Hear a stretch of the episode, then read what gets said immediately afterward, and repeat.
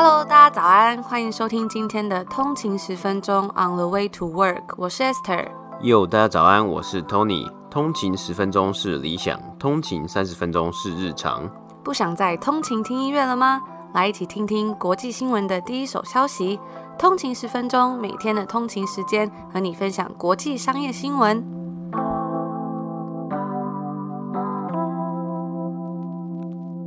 家早安，今天是八月六号，星期五，欢迎回来通勤十分钟。大家早安。那大家这个礼拜过得怎么样呢？今天是礼拜五了嘛，所以一个礼拜又要过完啦，真的是非常的开心。不过我们这边还是礼拜四啊，但是每天在这边跟大家播报新闻的时候，有时候我都会觉得说，我好像在过台湾的时间的感觉，然后都会觉得说，哎，今天已经礼拜四了，已经礼拜五了，那我应该明天也可以放假吧？然后后来才发现说，哎，隔天还要上班。就有时候会有那种时间错乱的感觉，或是因为我们刚刚讲到的上周末是一个 long weekend 嘛，就长周末，然后回来呢，大家就是好像有一点慵懒啊，特别是这个礼拜在多伦多，这个天气是真的非常的热啊，很热，你就会有点懒洋洋的样子啊。但是呃，今天是礼拜四，希望可以赶快过完，然后再过到明天礼拜五，然后就周末了。那不知道大家周末有没有什么样的计划呢？也欢迎跟我们分享哦。我看现在好像很多地方都可以在餐厅里面内用了嘛，这真的是一个还蛮开心的好消息。那也很开心，台湾的疫情也逐渐结束了，开始可以慢慢恢复到正常的生活了。那今天呢，是我们在八月十六号订阅制开始前的倒数第五集了。如果还没有开启订阅制的话，也别忘了要记得去 Show Notes 下面订阅 Apple Podcast 的订阅或者是 Patreon 哦。我们现在有开了两个订阅服务，希望可以给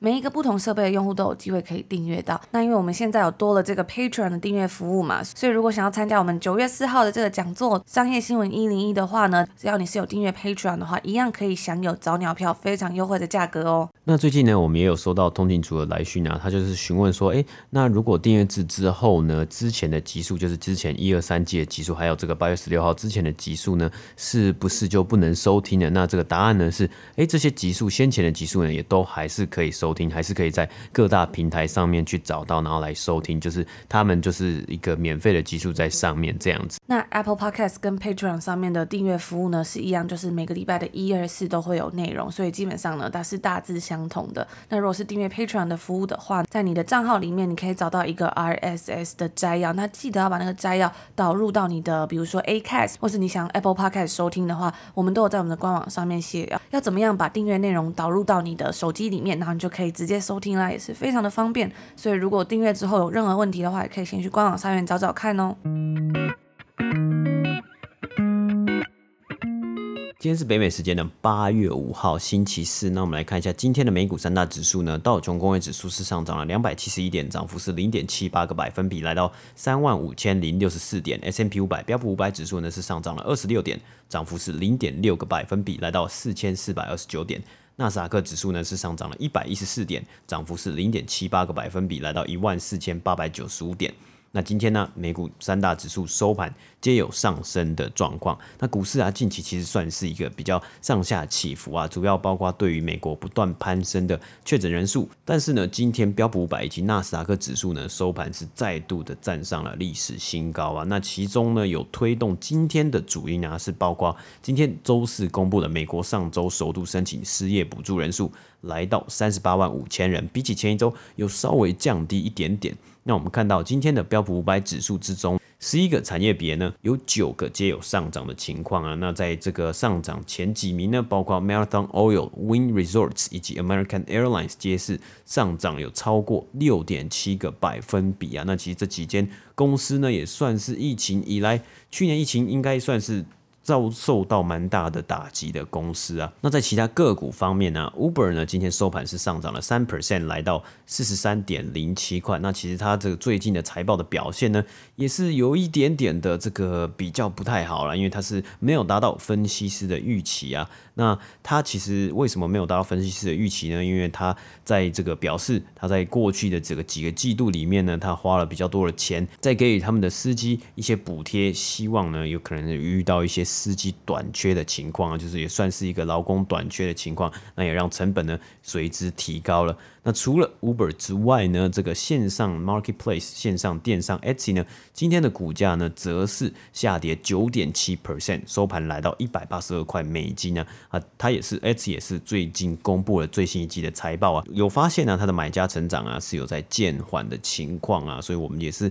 看到了哦，这些线上的电商啊，网络商店啊，它其实在过去的这几个月来，甚至到今年的下半年呢，其实非常要注意到，诶，它的成长渐缓是渐缓到哪样的地步？那今天呢，另外一个小插播啊，就是今天的这个呃，算是一个运动新闻啊，就是足球的强队，足球传奇球星梅西呢，他即将要离开巴塞隆纳了。那因为其实主因呢，是因为他们在这个谈合约的时候呢，有点价钱好像是有点这个价格啊，金额有点谈不拢的情况。那终于即将啊，在下一季要离开这支球队了。那也是非常感谢梅西在过去十几年的这个足球生涯里面呢，为巴塞罗那带来了许多荣耀的时刻。那以上呢，就是今天美股三大指数的播报。早前我们有跟大家分享过线上证券交易的 App Robinhood IPO 的消息嘛？那 Robinhood 它是以推动所谓的 Meme Stock 民营股票，像是 GameStop 或 AMC 的崛起而闻名的。这些股票呢，在今年的早些时候飙升，而飙升的原因啊，不一定是因为他们业务基本面的表现，而是因为社群媒体的用户觉得这些东西十分的有趣。甚至在上周的 IPO 之前呢，投资者就很想要知道说，诶，Robinhood 它自己本身会不会也是一只民营股票？那到目前为止啊，这个答案似乎是肯定的。在首日交易时，它的股价下跌之后，Robinhood 的股价在截至昨天为止，本周是上涨了一百个百分比。那其中呢，昨天更是上涨了五十个百分比，交易的非常的热络，以至于在昨天该股不得不暂停交易好几次，华尔街才能够喘口气。不过啊，我们也有跟大家分享过，公司通常在 IPO 之后股价波动会比较大，所以要谨慎小心做一下自己的判断。那另外呢，一定有很多人想要了解说，在背后推动这股交易的呢？会不会是散户的投资者？几个迹象显示啊，似乎是这样子，没错。首先呢，在本周二，Robinhood 的总零售交易量是比前一天增加了大约十倍左右。除此之外呢，Robinhood 是 Reddit 上面的 Wall Street Bets 论坛上面最多人提到的一只股票，也是在 Fidelity 富达投资上面交易量最大的股票。那我们刚刚提到这个散户组织 Wall Street Bets，它是一个有关于股票跟期权的讨论版，也是当时啊造成 GameStop 它股价一飞冲天的地方。许多的成员呢都是 Millennial 千禧一代，一般就是指说在一九八零到一九九零年代出生的人，而且交易 Robinhood 的数量啊几乎是另外一支民营股票 AMC 的两倍了。另外呢，在本周啊，投资人可以开始在 Robinhood 上面 place option 交易期权，这也让投资者可以去推测股票会上涨还是下跌，而不是真正去购买该公司的实际股权。那期权活动的增加呢，一直是民营股票狂热的标志之一，占 Robinhood 去年总收入的百分之四十六。那 Cathy Wood 的投资公司 ARK Invest 在本周二呢，增加了他们对 Robinhood 的持股。该公司对于特斯拉以及其他高成长科技公司是十分的看好。据统计啊，他们的旗舰基金方舟创新 ETF ARKK 已经累积将近五百万股的 Robinhood 股票了。而分析师认为说，散户交易者可能会从他们所认为的股票预言家 Cathy 那里得到一些启示。那 Robinhood 未来会跟着这些散户交易者成长还是衰落？我们就来继续观察看看。最后呢，来补充一下今天北美时间周四的最新消息，那就是 Robinhood 在今天表示说啊，他们的现有股东打算出售九千七百九十万股。那这个消息出来之后呢，打击了本周本来飙升到不行的 Robinhood 股价。而 Robinhood 表示说，他们不会从所出售的这些 A 类普通股中获得任何收益。此次的发行呢，是透过自动转换出售股东持有的与上周 IPO 有关的某些可转换公司债。简单来说呢，就是那些投资人早前投资 Robinhood 的时候，以借贷的方式借 Robinhood 钱。而 Robinhood 需要在下一次股权募资时，把这些欠的钱用股权的形式还给那些投资公司。而在今年早些时候，交易猛增，让 Robinhood 遇到了一些重大问题。当时呢，这些股东是前来拯救 Robinhood 的人之一。面对前所未有的波动啊，还有不断增加的存款要求时，Robinhood 他被迫动用信贷额度，并筹集新的债务，来确保他们是拥有足够的资金去完成交易。而在此次文件提交后呢，现在是允许股东在他们认为适合的时候出售他们所持有的股票。他们可以透过公开或者是私人交易，以他们想要的任何形式出售。那今天这项消息传出之后呢，该股在周四今天早盘是下跌逾十六个百分比，来到五十九点零二块美金。以上呢就是今天这则有关 Robinhood 的消息。接下来的新闻呢，我们来谈谈疫苗相关的新闻啊。那讲到疫苗，Moderna 莫德纳这间公司，大家应该不陌生嘛。我们在过去的这个美股三大指数的新闻之中啊，有提到这间公司，它的股价最近不断的在上涨。今天北美时间八月五号，Moderna 在盘前公布了他们最新一季的财报，并且提到了最新关于变种病毒以及疫苗的相关消息和研究成果。那近期啊，这个变种病毒 Delta Variant 啊，开始对许多地区造成影响嘛，因此也有很多的讨论已经开始在说了，这个两剂疫苗不太够啊，可能是不是要再打第三剂疫苗？作为 booster vaccine 啊，来增强对于变种病毒的保护力，像是以色列等国家呢，已经开始对于特殊类别的呃比较这个高风险群的呃类别施打第三剂疫苗啊。那德国和法国呢，也在讨论是否要跟进一样有同样的政策啊。那根据美国 CDC 表示啊，变种病毒呢，可能对于已经接种过两剂疫苗的年长者，还是会有较高的传染风险啊，因此 Moderna 表示啊，在施打疫苗之后呢，至少六个月可以有九十 percent 有效的保护，但是抗体呢，在六个月后有可能会减少啊，特别是在面对这个变种病毒的时候啊。不过另一间公司也算是 Moderna 最直接的竞争对手 Pfizer 的疫苗呢，这是在六个月后呢，只有。八十四 percent 的效力啊，那有稍微下滑嘛？那在 Moderna Phase Two 的研究之中啊，使用原先疫苗成分再去施打额外施打第三剂 Booster Vaccine 呢，显示出哦，对于变种病毒呢，其实是有不错的这个保护成果的。那么 Moderna 的总裁在与投资人和分析师的电话会议中是有提到，我们相信第三剂疫苗可能会是必须的，因为要尽可能的确保所有人的安全。啊因为全球对于疫苗的需求啊，也让 Moderna 这一季的财务表现啊，是真的非常。常的精彩啊！去年 Moderna 根本还没有这个商业化旗下的产品啊，就是很多这种呃类似的公司呢，它在推出他们正式推出他们的产品，以及通过这个 FDA 或是呃相关的有关当局当局的认证之前呢，其实都不太算是有呃稳定的在收入的，所以他们去年同期呢只有六千七百万美金的营收啊，但是今年四月到六月呢，他们光是透过疫苗的销售啊，是可以达到四十二亿美金的收入啊，卖出了一亿九千万剂的疫苗啊，今年至今呢，已经总共卖出了超过三亿剂的疫苗。那该公司更表示啊，今年二零二一年已经签下了价值两百亿的采购合约啊，并且停止接今年的订单啊，因为已经是达到了一百 percent 的产能。不能再高了啊！而二零二二年呢，则是 Moderna 则是已经签下了一百二十亿的预先采购合约，有的国家跟 Moderna 的合约呢，更是已经签到二零二三年去了。那 Moderna 更预估今年预计。可以希望可以提供供给大约八亿到十亿剂疫苗啊，那他们本季的营收呢是四十三点五亿，也是有高于分析师预期的四十二亿美金。那获利方面呢，也是有一大成长啊，他们的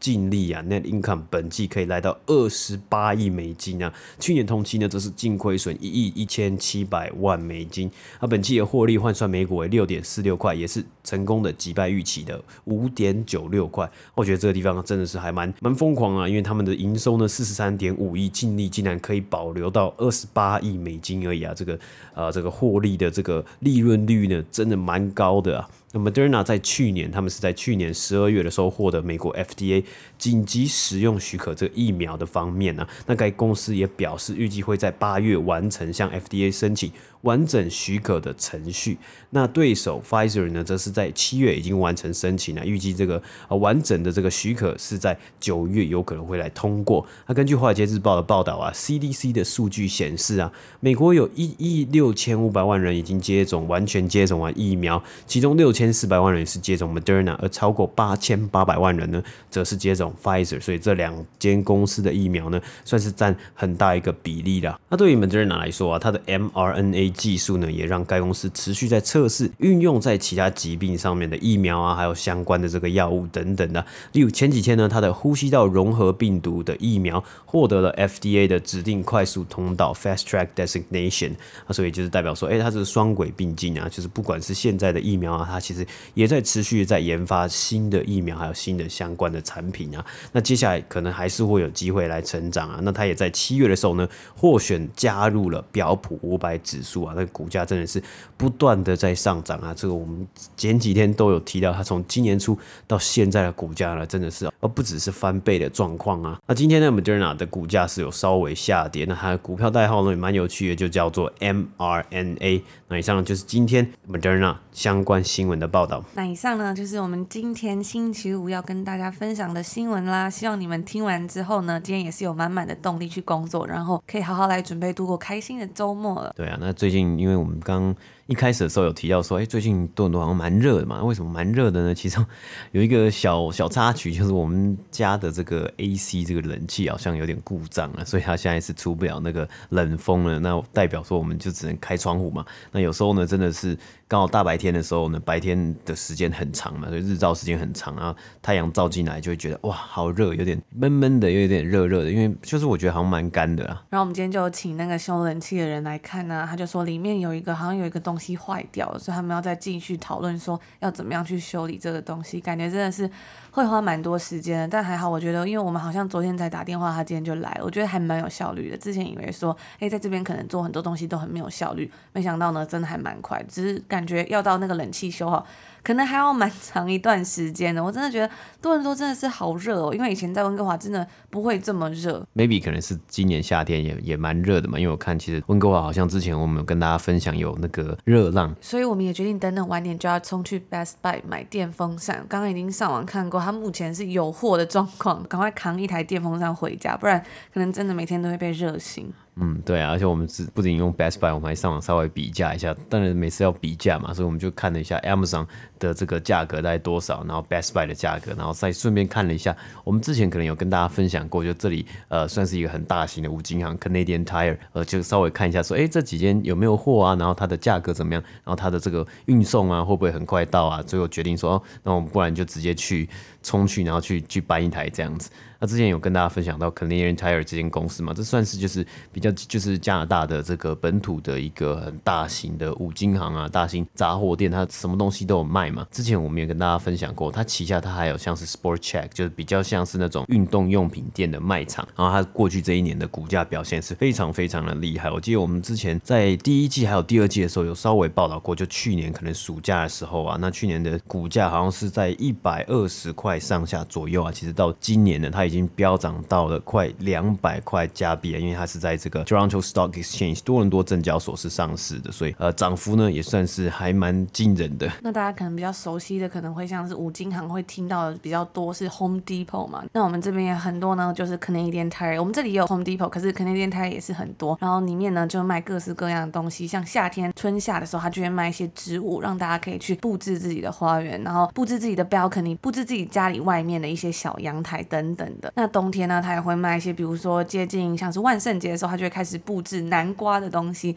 然后圣诞节呢，就会开始卖很多圣诞树，还有卖很多圣诞老公公啊、麋鹿的装饰品。我觉得我自己还蛮喜欢去里面逛的，因为它里面真的很大。但是我觉得唯一比较麻烦的地方就是它里面真的太大，它那个货啊是堆到天花板上面，所以有时候你要找东西真的会很麻烦，就要一个一个找。或是你可以去抓住一个店员，然后问他说：“哎，这个东西在哪？”他们都超厉害，他都可以跟你讲说：“哎，这是在哪一个走到哪一排，你可以去那个地方看。”或者说觉得说。哇，他们真的很厉害，怎么可以头脑里面装下这么多商品？到底是在哪一排哪一层楼这样？嗯，对啊，就讲到圣诞节，我记得我们之前前几年就是过圣诞节的时候，也是跑去 Canadian Tire 挑了一个，就是没有那么大的圣诞树啊，因为它这圣诞节的时候它就是会摆出来嘛，所以就每次节庆不同啊，依照节庆不同，它都有特别的区域去贩卖相关的产品啊。然后圣诞节它就是有那个圣诞树，就是从小到大，然后就有一个特别的区域，其他的地方呢，其他的走道就是摆那个哎圣诞树上面的装饰啊，还有灯啊什么，就感觉会有一个